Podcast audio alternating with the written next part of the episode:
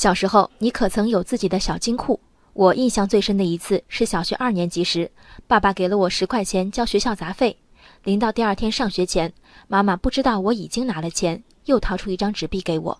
我一下揣了两张十元大钞，心砰砰跳。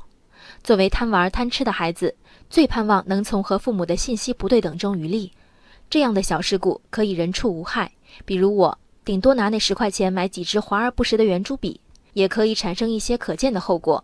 比如湖南望城周女士的遭遇，临近中考，周女士为正在读初三的儿子小游报了个一对一的辅导班，仅一周时间就花费了一万元学费。孩子最近一次模拟考却考了全班倒数第三，成绩不升反降。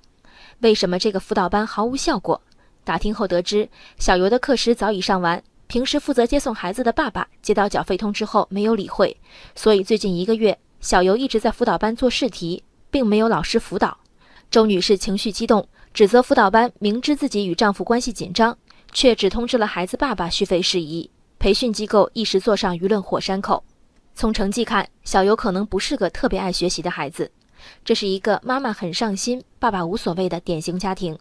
这一边，妈妈判断培训机构对提高成绩的效果比学校好，因此让孩子舍学校课程不上，去辅导班封闭训练。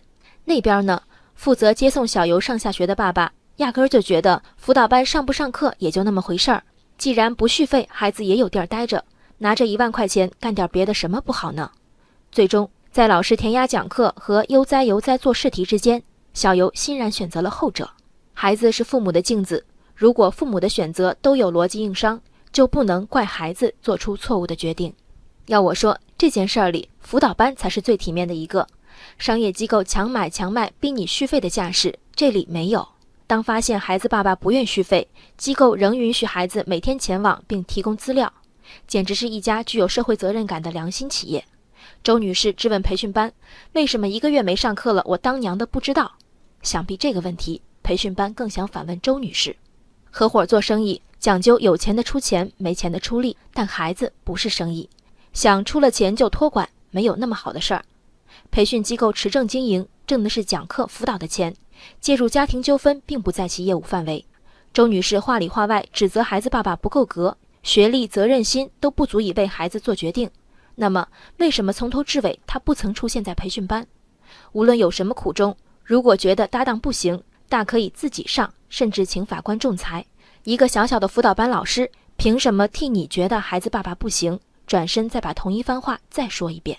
二十年前那多出的十块钱是怎么花掉的？我已经不记得了。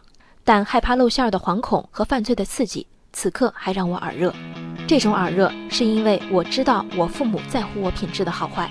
当一个家庭充斥着不在乎、无所谓和我只管掏钱的理直气壮的冷漠，我相信小游不会耳热，他只是失望。